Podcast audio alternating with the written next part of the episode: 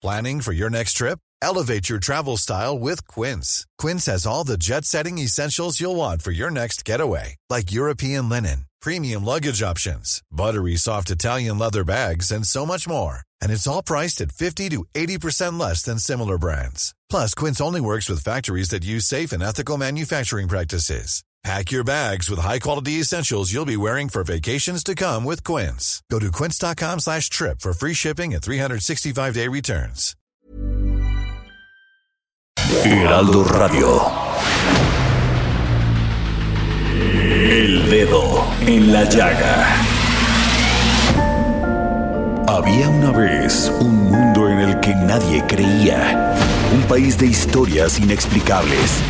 Una nación con personajes asombrosos. Santo Tomás tenía razón. Hay que ver para creer. El México increíble, las verdades que duelen, la voz de los que callan, el dedo en la llaga. Infórmate, diviértete, enójate y vuelve a empezar. El Heraldo Radio presenta El Dedo en la Llaga con Adriana Delgado. de donde amigo de una casita que tengo por allá en el Pedregal, de una casita chiquita. Con jardines, alberquita y calefacción central. Ay, ay, ay, Oscar Chávez. Y es que hoy nos vino a nuestros recuerdos porque el presidente de la República, pues que puso la canción de la casita de Oscar Chávez. Y es que al hablar de corrupción, el mandatario dijo que la canción servía para reflexionar sobre estos temas que existen en nuestro país. Fíjense que la casita fue escrita por el poeta Manuel José Otoni, el músico Felipe Llora, pero el cantautor mexicano Oscar Chávez, quien hizo popular esta peculiar canción a mediados de los 70. Y eso que, bueno, apenas empezaba Polanco y Santa Fe, porque también ya ves, este, hay- Denise, ahí hay muchas casitas. Y fíjense nada más lo que dice la canción. Tienen frente unas bardas que vigilan unos guardias que me manda el general. Las bardas son alambradas, muy bien electrificadas por Comisión Federal. Ay, ay, ay, pero está muy buena. La voy a poner ahorita en mi tweet a todos nuestros amigos y amigas que nos escuchan, por favor.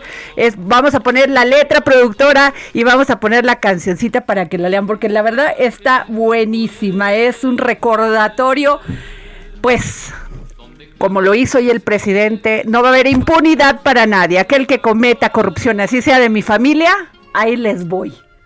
¿No? Y bueno, así iniciamos este dedo en la llaga jueves 5 de noviembre del 2020. Y Denise, ¿por dónde nos escuchan? Hola Adri, ¿cómo estás? Muy buenas tardes, muy buenas tardes a todos los que nos están escuchando aquí en El Dedo en la Llaga. Pueden escucharnos en Monterrey, en el Estado de México, en Morelos, Acapulco. También nos escuchan en la Ciudad de México, en Guadalajara, Tampico, Tijuana, Villahermosa, Coahuila y a todos y a todos nuestros amigos de La Laguna que nos escuchan a través del Heraldo Radio en Campeche, Nayarit, Sonora, Colima y Chiapas. También a todos nuestros paisanos en los Estados Unidos a través de las estaciones 91.7 de FM, 93.5 de FM en Brown- Brownsville. Eh, y pues En cada vez somos sí. más, también en Texas. Ay, ay, ay, ya nos escuchan todos, Denise. Además acabamos de entrar. Me dio muchísimo gusto porque les mando un gran saludo a mis paisanos allá en el Heraldo Radio en Coaxacualcos. Ahí les mando un gran beso y ojalá me, me guarden ahí un este chilpachole o alguna de estas delicias, ¿verdad? ¡Ay, qué rico! ¿No? y además también para todos los que quieran escribirte vía Twitter, pueden hacerlo en arroba Adri Delgado Ruiz.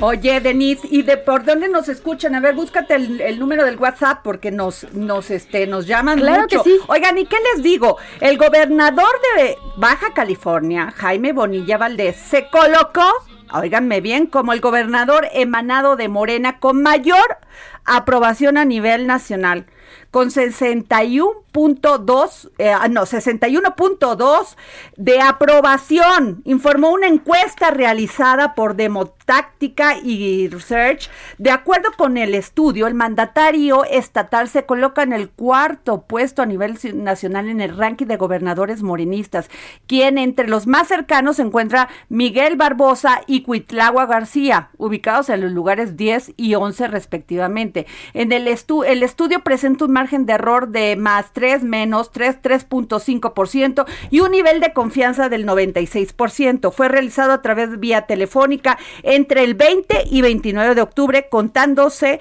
19.200 llamadas telefónicas, 600 por cada entidad. Este domingo el gobernador de Baja California presentó su primer informe de resultados. Destacó que se cumplieron 93 de sus 100 compromisos de campaña y reiteró que durante su administración la protección ciudadana, la cultura, la salud, la seguridad educación y el desarrollo integral del Estado son su prioridad. Y prioridad, prioridad que da prioridad. Ay, es que de veras. Ay, es que ya es jueves, ya necesito algo. Oigan, bueno, pero ya vamos con Denise Cuadra y poniendo el dedo en la llaga en las noticias.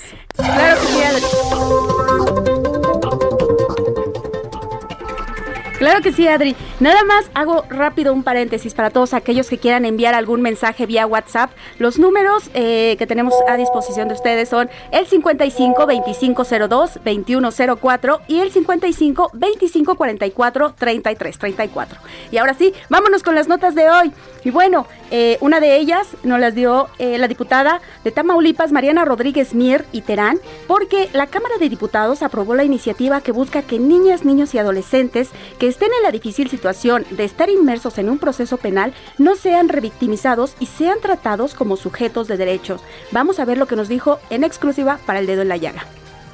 Mira, pues yo la verdad es que muy contenta y muy emocionada por la aprobación en el Pleno de esta iniciativa eh, que como tú sabes busca fortalecer el marco de protección de las niñas, niños y adolescentes. Y particularmente deja dejar, eh, ahora sí carga la redundancia, busca dejar plasmado en el Código Nacional de Procedimientos Penales el principio del interés superior de la niñez, que es un principio constitucional, particularmente en los aspectos cuando un niño, niña o adolescente sea partícipe en un proceso penal en calidad de víctima o de testigo de Fíjate que cuando ellos lamentablemente se encuentran inmersos en un procedimiento de este tipo, ya suficiente, suficientemente traumático es rendir o brindar estas declaraciones o estas entrevistas en, en las cuales pues tienen que narrar los hechos que les ocurrieron como para que lo tengan que estar haciendo en reiteradas ocasiones. Entonces lo que aquí estamos pretendiendo es que se grabe desde la primera vez íntegramente esta entrevista o este testimonio y que efectivamente se les forme a los niños que se les va a estar grabando y el por qué se les va a estar grabando y que cuenten siempre con asistencia psicológica en todo momento y que sean tratados como sujetos de derechos. ¿Qué te quiero decir con esto? Que buscamos que sea un procedimiento lo menos invasivo posible, lo más protegido posible y tomando siempre en consideración el interés superior de la infancia, que es que cualquier tipo de procedimiento o de prueba en el cual se encuentren involucrados se, se lleve a cabo cuidando todas todas y todos sus derechos y de la, de la manera que menos daño les haga en su salud mental y emocional. El informe que entregó México al Comité de la Convención sobre la Eliminación de todas las formas de discriminación contra la mujer no arroja avances consistentes sobre las recomendaciones que este organismo emitió en 2018 para la tipificación del delito de feminicidio, el mecanismo de alerta de género, el programa de alerta Amber y el protocolo ALBA. Así lo dio a conocer Natalia Reyes Andrade del colectivo de mujeres activas sinaloenses. Vamos a ver lo que nos dijo para el dedo en la llaga respecto a fortalecer las investigaciones para que se creen estas pruebas contundentes para este pues que haya personas pagando por, por los feminicidios, ¿no? También en el caso de las desapariciones, de las desapariciones forzadas de niñas, adolescentes y mujeres. Entonces, eh, mucho de lo que contienen las declaratorias de alertas de violencia de género es parte sustancial en la, justicia, ¿no? Entonces, instan a las, a las, a las fiscalías a que mejoren sus sistemas de investigación y también, por otro lado, la, que las comisiones estatales de atención a víctimas o los órganos eh, responsables de brindar apoyo y seguimiento en los casos a las familias de las de las víctimas y las mismas víctimas, también que fortalezcan tanto en el recurso humano como en la incorporación de los derechos humanos y la perspectiva de género en su acompañamiento. Entonces, este tipo de, de medidas no observamos que se estén llevando a cabo, sino que vemos bueno, pues muy buena información, Denise. Hoy sí hizo su chamba periodística. Se puso las filas y sacó dos exclusivos para el, dedo, en, la, llaga. Oigan, ¿y ya? ¿Quién creen? Ya llegó mi queridísima amigocha, hermana del alma, cómplices de muchas fechorías. María Elena Vega, periodista, analista financiera, conductora de radio y TV, autora de la columna Salud, Dinero y Negocios y conductora de un programa maravilloso en el ADN 40. María Elena Vega de este lado para los sustos de la semana y del otro lado se encuentra Mauricio Flores, periodista, analista financiero, conductor de TV, comentarista de radio, autor de la columna Gente detrás del dinero en el diario La Razón. Y también, también vendemos pancita los domingos. Oigan, pero ahí les va. Fíjense que ayer la titular de la Secretaría de Gobernación, Olga Sánchez Cordero, se reunió con los gobernadores del Partido Revolucionario Institucional, con quienes habló sobre proyectos de gestión, de gestión en las entidades federativas de este año y del 2021, el seguimiento de la atención por el COVID-19, respeto al proceso electoral venidero, bueno, ahí ya Omar Fayad, arriba, arriba, ¿eh? Así como la coordinación y cooperación institucional con el gobierno federal. ¿Y a quién creen que tenemos en la línea? ¿A, Omar Fayad, gobernador del estado de Hidalgo. Muy buenas tardes, Omar. Hola, Adrianita, qué gusto escucharte a ti y a todo tu auditorio. Oye, pura, pura estrella en este programa, ¿qué tal, eh? Yo no soy ninguna estrella, Oye, pero ¿cómo no? ¿Cómo no te volviste, bueno, te volviste eh, el líder, pero así, eh, comprobado de los pristas después de estas elecciones, les regresaste un triunfo y les regresaste el ánimo. No, hombre, no, no, no, lo veo así. Ay, sí, si es este, así, no te hagas, no te hagas. Claro que no, este, al contrario. Pero, ¿sabes qué? Pues, este, más que una estrella, yo me considero tu amigo. Ah, oye, Omar, pero que a ver, ¿qué les dijo la secretaria de Gobernación el día de ayer, eh? Pues mira, tuvimos una agenda amplia de trabajo, amplia, se trataron todos los temas. Fundamentalmente, este, con la secretaria Olga Sánchez Cordero siempre vemos temas de gobernabilidad y gobernanza, de estabilidad política. Pero ayer particularmente pues traíamos temas, temas presupuestarios, financieros, el COVID, este, el recuento de cómo andamos en las entidades federativas, los temas este, políticos que están en boga en este momento, pues fue una muy, muy larga reunión, muy amplia reunión. La verdad es que, pues, este, la secretaria Sánchez Cordero, pues siempre ha mostrado una gran disposición, este, para ver los asuntos relacionados con los estados y creo que ayer no fue la excepción. Agotamos una agenda muy, muy amplia, este, en donde tratamos eh, temas que son muy importantes para los estados de la República. Omar, te saluda Marilena Vega. ¿Qué podríamos estar esperando, por ejemplo, en este pues nueva etapa, en esta nueva fase, eh, tú como gobernador en el estado de Hidalgo? ¿Qué viene? ¿Qué viene en este cierre de año? ¿Traes algo en específico? Este, mira, tenemos que cerrar el año. Eh, lo primero es que creo que los mexicanos hoy debemos, debemos de, de tener una plena conciencia de que seguimos en una pandemia. Hay algunos que ya se les olvidó, apenas se relajan tantito las medidas y pues este empiezan los problemas. Entonces, creo que tenemos que tener una plena conciencia los mexicanos de que seguimos en pandemia, que cada estado trae su semaforización, cada región trae su semaforización, que se sigan respetando las medidas, analizando los casos, sigamos en una coordinación muy estrecha, estados de la República y gobierno de la República, porque estamos frente a un enemigo poderoso, mortal, hasta hoy invencible, este que desgraciadamente anda en la sociedad. Pues creo que tenemos que hacer un esfuerzo todos, más allá de mezquindades, ideologías políticas, partidos, colores. Eso finalmente a la gente le vale gorro. La gente lo que quiere es ver a, sus autoridades coordinadas viendo cómo salimos todos de un problema, porque no es culpa de nadie en México. Este, que, que, que no, no, no lo generó alguien en específico, no se le puede echar la culpa a nadie, este, la pandemia pues está, ha, ha afectado al mundo entero y bueno, pues va a generar efectos en la economía del país, eso lo sabemos todos, Así ¿no? Ya es, lo vimos, gobernador. lo estamos viviendo. Así es, te saluda Mauricio Flores, Mauricio Flores de este lado. Oye, gobernador, este, pues hay quienes piensan o pensamos así, de, así como sospechosistamente, de que le dieron la vuelta al grupo de gobernadores aliancistas, donde el punto esencial es la lana, la- es el presupuesto. Eh, Mira, ¿Se es- va a mantener, se va a recortar o qué es va lo malo, que crean que eso es lo primordial. O sea, quien piensa que solamente lo primordial es la lana, yo creo que tiene una visión muy equivocada, ¿no? Este, de verdad, este, creo Pero ¿y que es algo le hacen muy para importante. crecer? Es neta, Pero a ver, ¿verdad? es lo mismo Es que. Oye, yo si eso le digo a mi esposa, me sacan, pero A ver, sí. lo voy a poner de regreso. Este, ese es el principal problema de tu esposa, pues con quién te casaste. Ay, No, no, pues la también. Bueno, no creo que muchas mujeres estén de acuerdo en tener. lana. Oye, No, no, mujer que no da lana da mala suerte, dicen. Oye, Mar, pero, pero, pero, ¿qué les dijo la secretaria? Que, o sea, Mira, el no, tema no del es que Sí hay le o no hay lana. vuelta, no es que le demos la vuelta a nadie. Ajá. Yo respeto mucho a mis compañeros gobernadores que están ahora en una este, alianza de gobernadores federalistas, como ellos se llaman.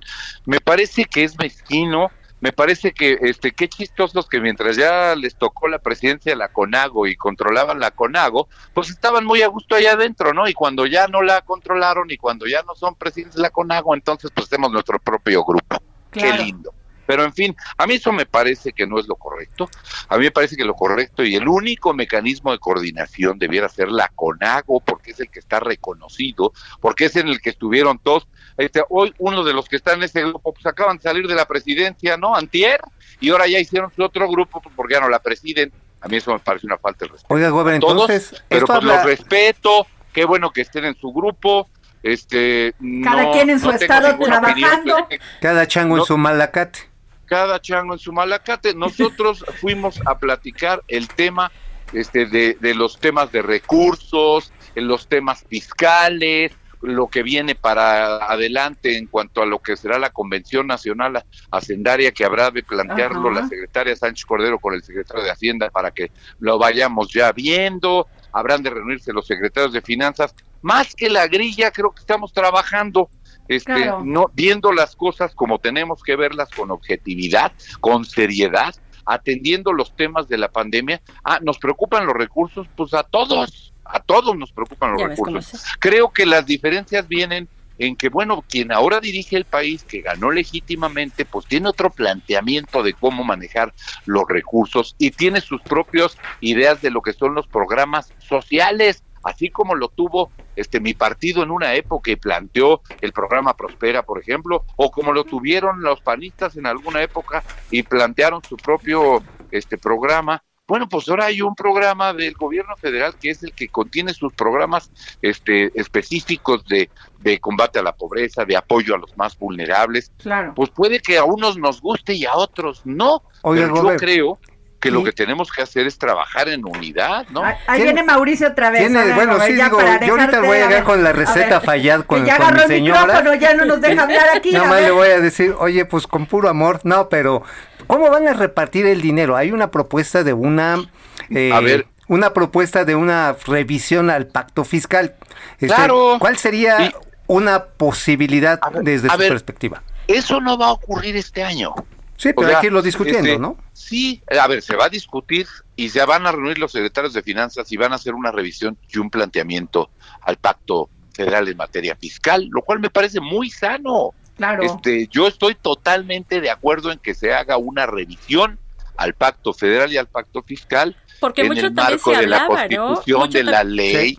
Este, lo que no creo es que este, pues muchos lo aprovechan más bien para dirimir estos temas en los medios de comunicación y Eso, proyectar eso- cosas. eso es el neta, la futuro. política es Este, conciliación y negociación. Claro. Sí, esa es la política y eso es lo que hay que hacer. Nosotros tenemos que buscar la posibilidad del diálogo y de la concertación. Y sí, hay que revisarlo. Sí, ya nos dijeron que sí. O sea, si ya saben los gobernadores que sí, pues ¿para qué haces otro grupo para impulsar lo que ya te dijeron que sí? Es el, es el año que entra. Oye, es que parece. Montessori, es que es parece... como aquel, aquel, este, aquel este, señor que le busca un problema, acaba solución, ¿no? Pues sí. O sea, yo hago una huelga y me manifiesto porque quiero que se modifique el pacto fiscal. Oiga, pero y entonces es- me contesta el responsable de- este, del país, sí, lo vamos a hacer en estos términos, se van a reunir los secretarios de finanzas, el próximo año se hará una convención hacendaria, pues ya te dijeron que sí, ahora, ¿qué más? ¿No? Claro, pero al final del día, gobernador, eso es, es cierto que muchos estados, muchos gobernadores, no estamos refiriéndonos no solamente a Hidalgo, pero muchos también no hacen una recaudación fiscal correcta. Ya hay muchos eh, impuestos que Ah, no bueno, recaudan pues y el eso también se presupuesto va a revisar, es ¿eh? baja. O sea, y, se y trata lo de, de, y- revisar. y lo de la razón soci- social que tienen algunas empresas que están instaladas en los estados Claro. y que tienen su razón social en la Ciudad de México y acá Y pues, Matanga dijo aquí- la changa, ¿no? Sí, sí. Este sí, yo, yo lo que creo es que también de este lado tenemos que hacer nuestra chamba y hay que hacer nuestra parte. Mira, yo he escuchado a algunos gobernadores y los entiendo porque están desesperados diciendo vamos a colapsar. Este, yo lo que creo es que hay- deben de tomar medidas drásticas. Mira, yo te voy a contar una muy drástica. Hace cuatro años llegué como gobernador y me di cuenta que el Estado no tenía viabilidad, tenía una obesidad excesiva, estaba, este, eh, verdaderamente inflada. Había dependencias que ya habían cubierto su, su, labor- su función social, Ajá. había dependencias que duplicaban este, facultades, hacían más burocracia. Entonces hice un recorte de oficinas y de secretarías y suprimí 1.600 plazas del gobierno del Estado. El gobierno debe ser el gran empleador, ¿eh? Claro. Porque el gobierno le cuesta a ustedes, le cuesta al pueblo. Entonces, claro, pues si tienes unas estructuras mega infladas, pues y no las adelgazas porque tiene un costo político, yo lo entiendo, ya lo viví, corrí el costo por el primer año me tragaban vivo, los propios priistas me tragaban vivo. Y a los que les diste el triunfo. También. Pues este sí, pero son medidas impopulares, sí, pero son este de, de verdaderamente de responsabilidad. Porque Claro. si el gobierno no es viable como lo tienes, pues modifícalo. Ah, y también tienes que gestionar y luchar porque haya una mayor justicia en la distribución de los recursos. Claro. Eso lo he peleado toda la vida y lo voy a seguir peleando Y por que la vida fomente el institucional. crecimiento, ¿no? Claro. Exactamente. Yo lo que creo es que el famoso, eh, eh, eh, la famosa distribución de los recursos, que no le pueden echar la culpa a este gobierno, hombre, este, ni al anterior, ni al anterior, hombre, para ayudar a todos los de todos los partidos. Eso tiene muchos años.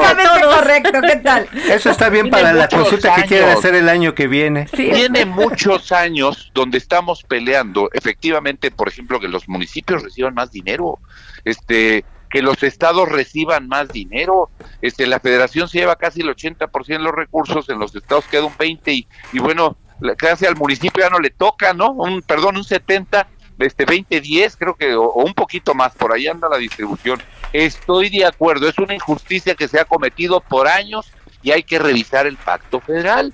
Claro, así de Pues vamos sencillo. a revisarlo. Pero lo, lo que creo que no, no, este, influye mucho en los temas políticos y ustedes y el pueblo lo sabe, ¿no? No, no podemos engañar a la gente. Este, evidentemente, pues ya hay temas, hay gobernadores que terminan el próximo año su periodo, ¿verdad?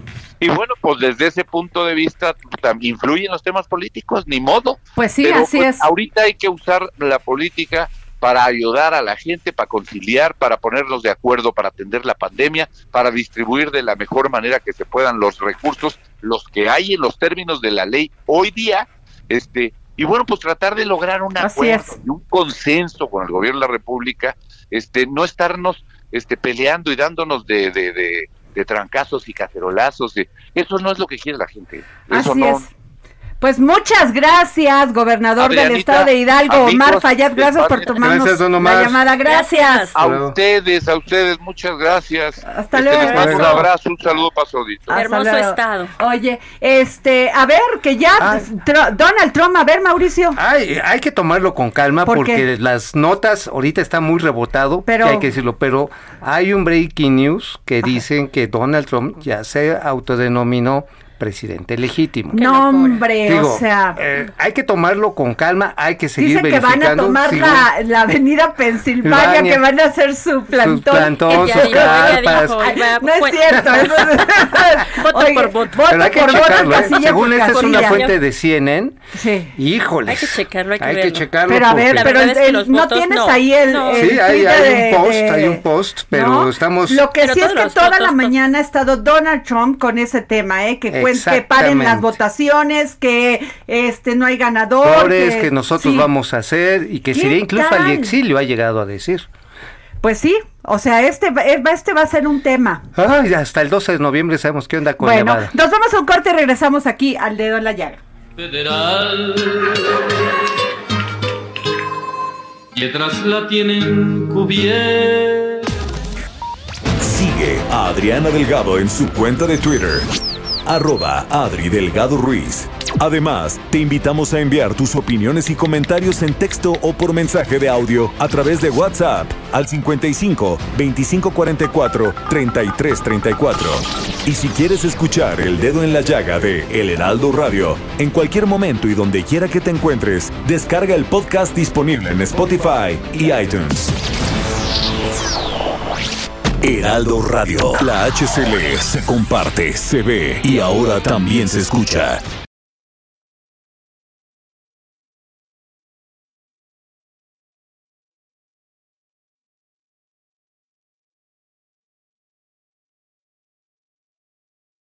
Heraldo Radio. La HCL se comparte, se ve y ahora también se escucha.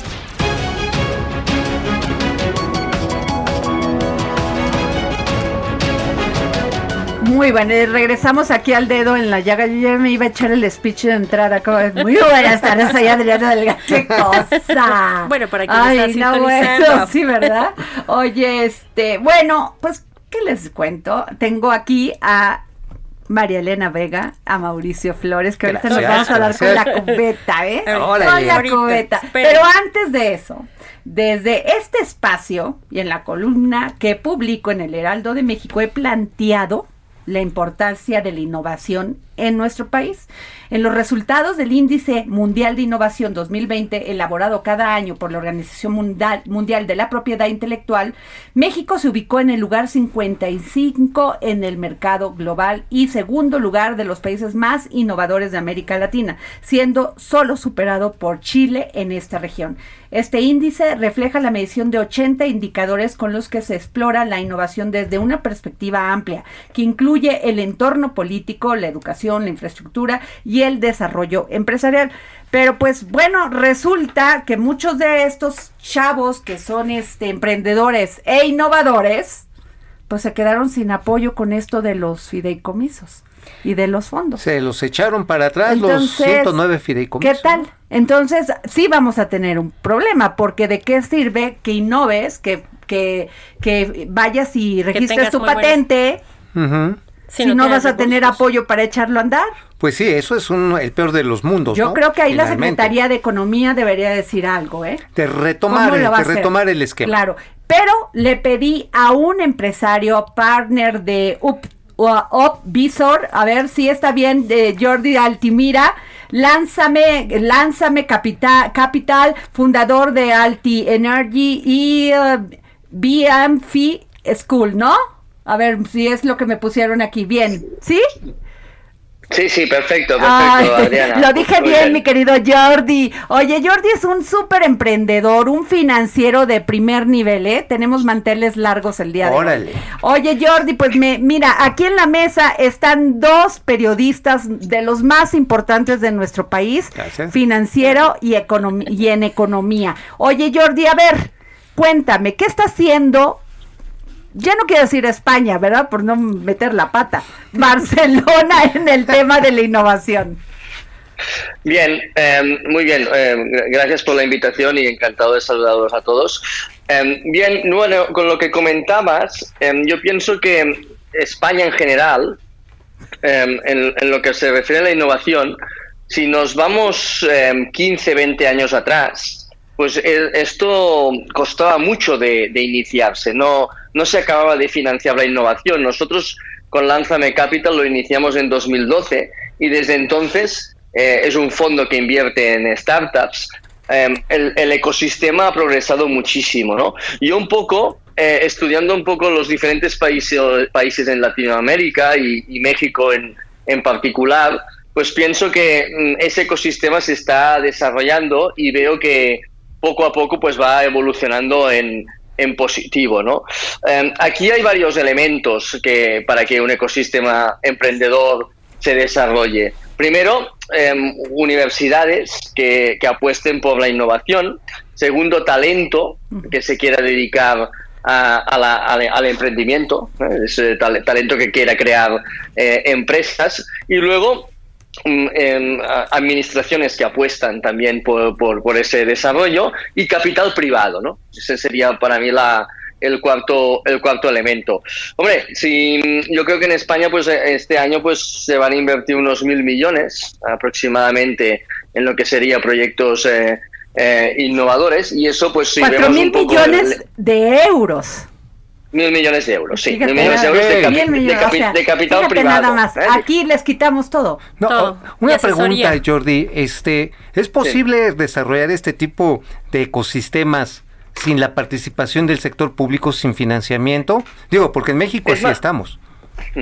Es más complicado, em, sin duda lo es. Em, yo creo que en España hay líneas estatales em, donde líneas de préstamos estatales para emprendedores donde pues dan préstamo a empresas sin necesidad de un aval, ¿no? de una garantía por parte del, del emprendedor y eso sin duda pues ayuda en fases iniciales a, a desarrollar, ¿no? Algunas subvenciones pues también son, de, son, son positivas, ¿no? Pero yo creo que es una combinación de elementos, es una combinación de, para mí, pues eh, una visión universitaria de formación, una visión de talento que quiere emprender, una visión administrativa y una visión del capital privado donde esa inversión pues em, ya da unos retornos y da una rentabilidad e, económica, ¿no? A ver, en México en 2019 se invirtieron desde, desde el punto de vista de capital privado 330 millones. No es una mala cifra, veníamos, y ya venimos con una evolución positiva, ¿no? En este sentido, casos de éxito, emprendedores de éxito, como empresas como Clip, como Bill Pocket, como Bitso, pues ayudan un poco a, a dar ese retorno al inversor y de esta forma crear una, una, una realimentación positiva. ¿no? Entonces, un, un, ecosistema tarda un tiempo a desarrollarse, pero sí que es verdad que, mm, os digo el caso de España, ¿no? si nos fuéramos 15 años atrás, pues habría muy pocos casos de innovación y ahora en cambio pues nos encontramos con como casos como Cabify, como Globo, pues empresas que ya han ido muy bien, ¿no? Jordi, te saluda Marilena Vega. Oye, en esta innovación, en este, por supuesto, impulso que están viendo en España, eh, lo que nos comentas es la iniciativa privada quienes están eh, fortaleciendo o les están dando este impulso a los emprendedores. ¿Qué sectores, qué, cuál es eh, ese y esa innovación de, de qué sectores estamos hablando?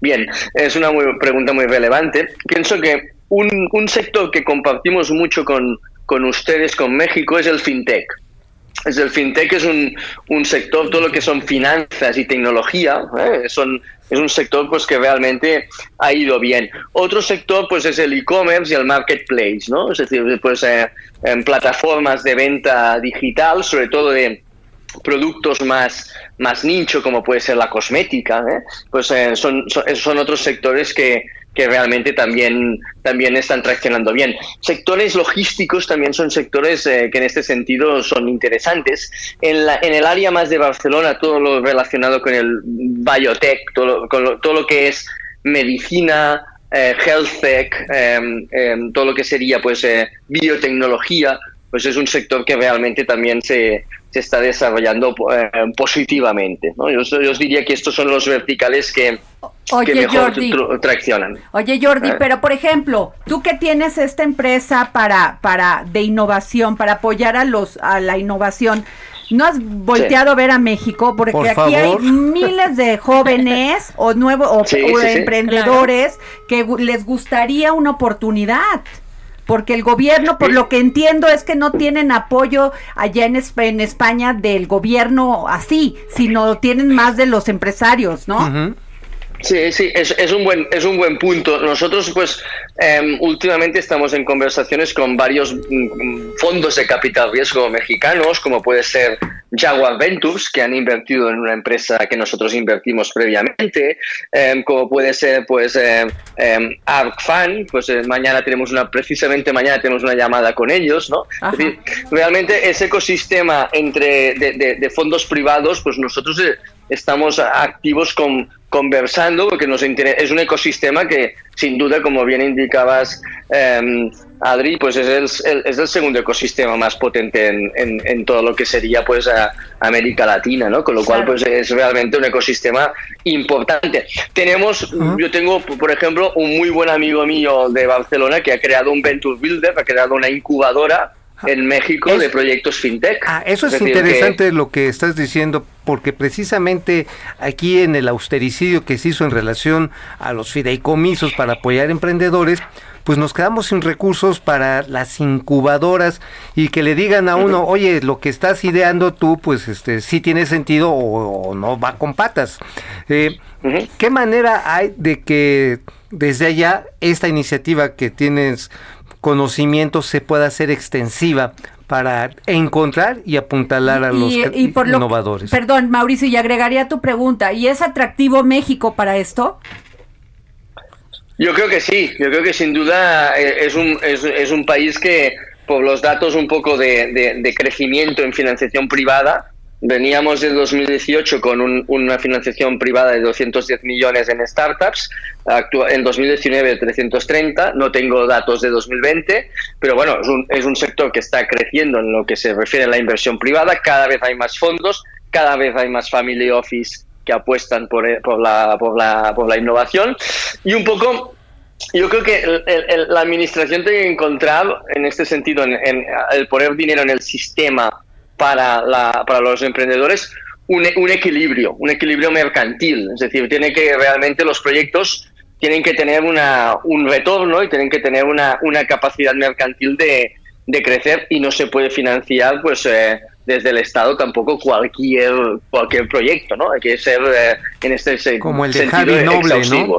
Pues sí. El de Exacto. Javi Noble. ¿Qué es Javi Noble? ¿Sí vieron la película de este Nosotros los Nobles? Ay, Sí. pero, pero Jordi no. Bueno, ¿Cómo le pones el ejemplo a Jordi? mexicano, le Ay, quitaron los Perdón. Jordi, perdón. los fideicomisos al cine mexicano, lo estoy promoviendo.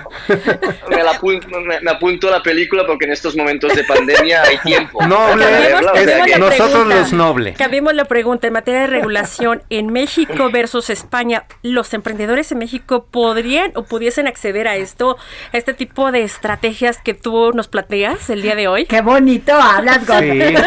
Sí, sí, yo, Hasta me yo- sentí yo pienso que, a ver, el papel, el papel, yo os, os cuento el, ca- el caso de España, que creo que es un caso que, que se está haciendo bien en este sentido. Es decir, em, lo que hace el Estado es cuando un emprendedor realiza una ampliación de capital, realiza, logra fondos privados, lo que hace el Estado entonces es em, dar préstamo, dar deuda a esos emprendedores a no a fondo perdido, porque esa deuda se tiene que de- devolver, pero sin aval, sin garantía. El emprendedor, si fuera un banco, pues el banco en ese estadio le pediría pues eh, un aval de una casa o un aval de una nómina.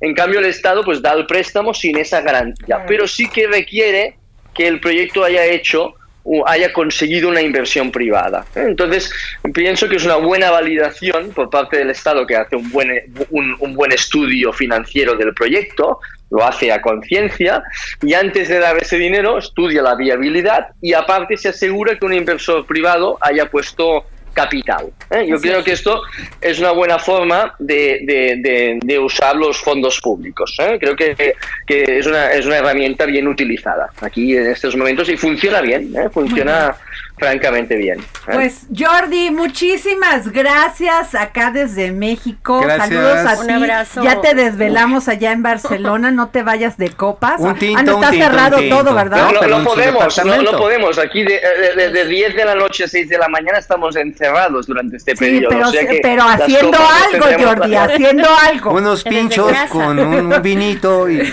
luego con qué Porque así pinchar. suena No, no, como aburrido. Jordi. Haciendo algo, haciendo algo. Muy agradecido por, por la invitación y encantado de, de- de charlar sobre estos temas. Gracias, ¿eh? Jordi. Pues nos ve, gracias. Oye, un gran empresario, un gran hombre que Qué bueno. además Lanzado, Oye, aventado, estrategias, ¿eh? estrategias que deberían de sí. aplicarse. que Oigan, a ver, aprender. ahí les va a poner. es. El primer susto puede ser Trump contra Biden o Biden contra Trump. O más bien El Trump contra segundo, Trump. Este, o Trump contra Trump. Exacto. Trump el tercer, el Estados segundo, Unidos. el buen fin no se respeta por cualquier herida. El, el- el segundo proponen que edad mínima de consumo de alcohol sea de 21 años. ¿Qué pasó? ¿Qué falta de Bueno, respeto? no, eso es el que quería hablar, eh, ya sé, Sí, pero sí, no, sí. ¿Qué no te vamos a dar gusto. Vámonos con Trump. Vamos. Ya Vámonos vienen con los, Trump. a ver, los sustos de la semana. Los sustos de la semana. Thank you. ¿Cómo ves esta lucha de poder en Estados es una, Unidos? Es una locura. Sí, ya la tendencia es muy a John Biden. Eh, según las leyes estadounidenses, solamente el 1% tendría que ser la diferencia de votos para que verdaderamente el presidente Donald Trump pudiera decir vamos a, a- a replantearlo, vamos a revisarlo, vamos a contarlo voto por voto. Esto sería como todavía vamos a ver unas semanas. Hay quien habla de que se puede haber algo judicial. Eh, de acuerdo a la diferencia, Claro. si siguen ba- basándose en esto, será muy difícil, ¿eh? De este Mauricio, pero ¿cómo está el dólar? ¿Cómo está el petróleo? ¿Cómo está? ¿Ha, que- ha ocasionado algún desequilibrio económico? No, fíjate que después del miedo, como Ajá. que ha estado la calma, pero mira, yo a esos mercados financieros les quiero la mitad porque son bien volubles. Ahorita el peso está fuerte frente al dólar. O sea, ahorita hay como que qué, como, que pa- o sea, dijeron, ¿por no, sí, ya. Oye, ¿por qué fue el, verbo- el como buen que quien gane, adelantó? como, que- como quien quien gane no nos hace daño porque de todas maneras hay un montón de mexicanos trabajando allá que van a seguir mandando su lana. Claro, re- las remesas Las han remesas. estado muy bien, ¿eh? Casi 40 mil millones Sí. de dólares en lo que va del año. Pero por otro lado vemos precios como del petróleo y del gas, que son commodities funcion eh, esenciales para la industria, van para abajo, que están avisorando una compactación de la demanda mundial para los procesos industriales. Y ojo, pensando que viene el invierno bien crudo, así como cuando ya no encuentras ni la última copa, Ajá. pues- es el tercer tema. Ajá, preocupa porque quiere decir que las reservas estratégicas en el mundo, en Europa y en Estados Unidos son altas y nuestro país pues por ahí va a tener problemas. Oye, cuando fue la elección de Donald Trump y Hillary, la, co- la- la, este, el proceso electoral entre Don, este, Donald Trump y Hillary Clinton, Hillary acató, ¿eh? Sí, se Lo acató con mucha dignidad y con mucha apechugó.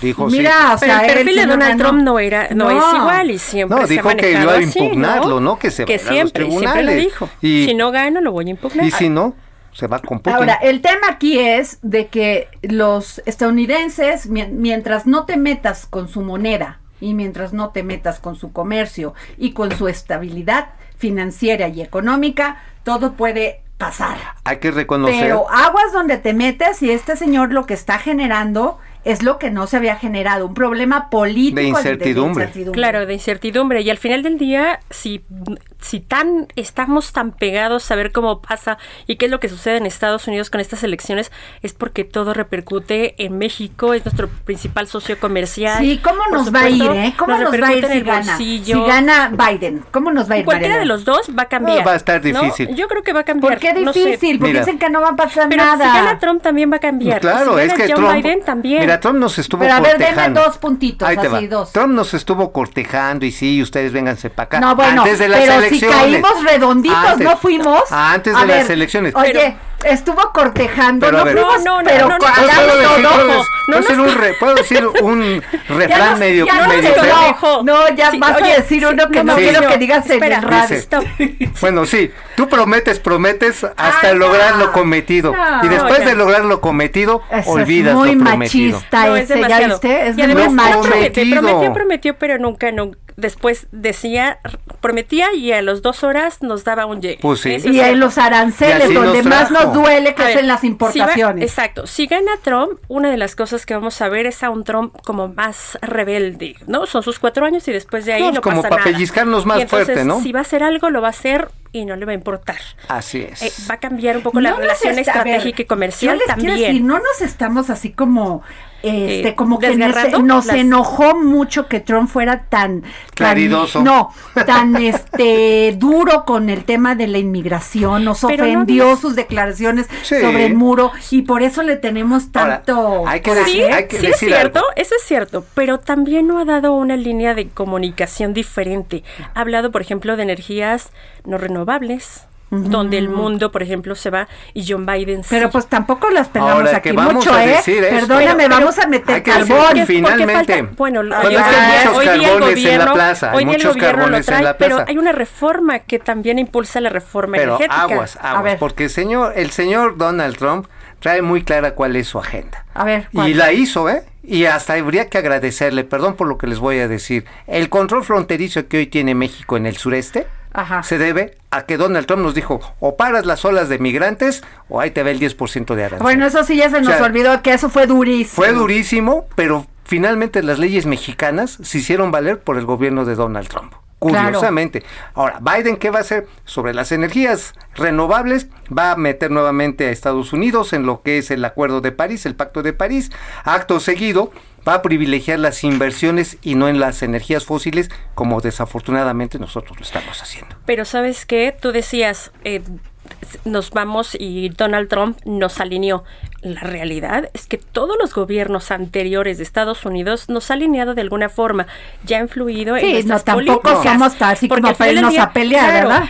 No, bueno, día peleamos tantito. Acuérdate de Antonio de Santana. No, y todo nos- al final del día es nuestro principal socio comercial. Claro, Si nos pues cierra aquí lo tenemos al ladito. Nos cierra la puerta y por supuesto que se nos cae la economía Y- completa. Claro, totalmente. Y para llegar a Europa todavía tenemos Ahora, que andar en que- barquito. Ahora que también si cierran la puerta se van a poner locos porque su principal proveedor Ah, de sí. mota, de fentanilos y eso, No, y pues pasa por. México. por Oye, supuesto. pero a ver, a ver, No, no. ¿qué va a hacer Biden? ¿Cuál ha sido la política de, de los demócratas y de los republicanos en función de las drogas? Mira, en función de las drogas, ahorita creo que se cuece por aparte, porque tenemos al general Cienfuegos ya en un proceso abierto, y lo que van a hacer por la parte demócrata, hay que ver cómo está quedando el Congreso, hay mucha gente que está a favor de la liberación, demócratas, del consumo no solamente De de, la la, marihuana, mosh, De la marihuana. no, no solamente de la mosh, sino ya dicen de cantidades. Es que habla, ¿qué es la? Que Ay, la- no.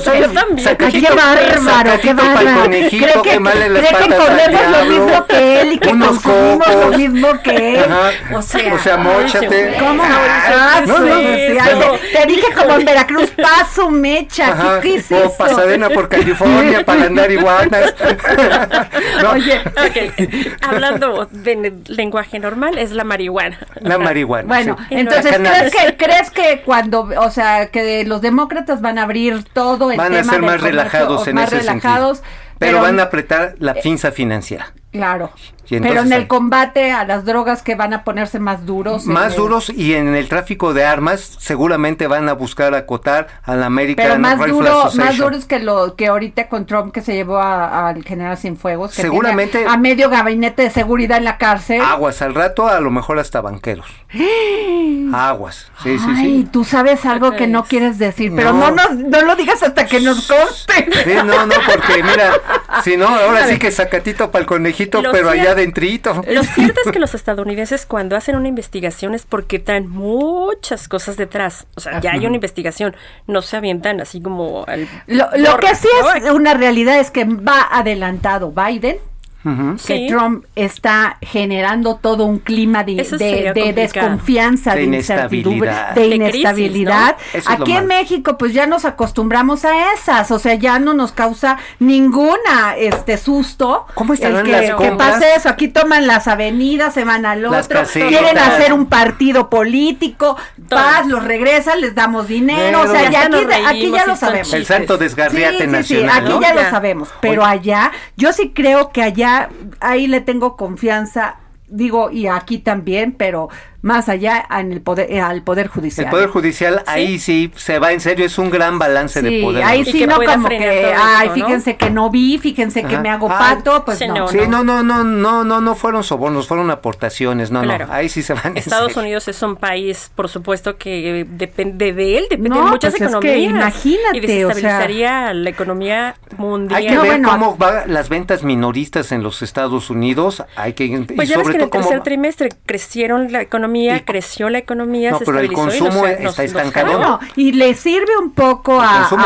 este, a los este, norteamericanos en ese momento que vienen las fiestas del Thanksgiving, de la Navidad. El y Black que eso Friday, como hay que, que ver el Black como que re- relaja, pero si ven en esta próxima semana que Trump se les pone duro y que no quiere aceptar los resultados, vas a Ojalá. ver cómo Oye, se va a mover la Eso que dijiste, Claro. Melanie estaría, Sí. Melania estaría feliz, ¿eh? Pues sí, ¿verdad? Sí, sí. Ella, ya, ella no si quiere Donald estar Trump ahí. se pone, se pone ¿Cómo? Ay, Mauricio, hoy de veras, o sea, no puedo A ver, contigo, ella- ¿eh? Eres ella un albulario, ella como quiere- un bulista. Ella quiere ver un marido rudo, fuerte. No a ti porque te gusta Melania. No, pues yo le gusto a ella, pero no me quiero meter en broncas. Bueno, a ver. María Elena, en 40 segundos, danos el final de este susto, porque ya no hubo otro susto por Mauricio. Hijo, yo creo que todavía vamos a ver unos, unos días en los que va a estar esto revuelto. Por supuesto, va a seguir moviendo. Si todo va a favor de John Biden, que yo creo que es lo que los mercados se mantienen un poco estables, el, el peso, el, el dólar hoy estaba como en 19.60, lo mejor que pudimos encontrar. Entonces, creo que puede ir por ahí. Si se viene un revuelo con Donald Trump, va a estar muy, muy A complejo la economía. ya, ya nos vamos, dinos ya, lo nos último. vale, más Y nos despide. vale, más nos vale que a los estadounidenses les Les vaya, vaya bien, bien. porque si no a nosotros nos va a dar caramba.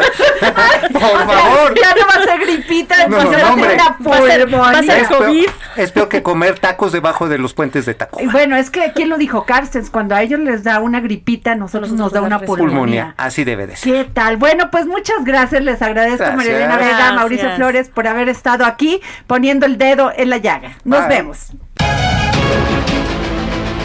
El Heraldo Radio presentó El Dedo en la Llaga con Adriana Delgado.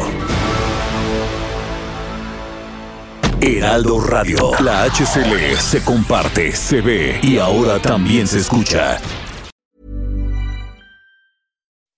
When you make decisions for your company, you look for the no-brainers. If you have a lot of mailing to do, stamps.com is the ultimate no-brainer. Use the stamps.com mobile app to mail everything you need to keep your business running with up to 89% off USPS and UPS. Make the same no-brainer decision as over 1 million other businesses with stamps.com. Use code PROGRAM for a special offer. That's stamps.com, code PROGRAM.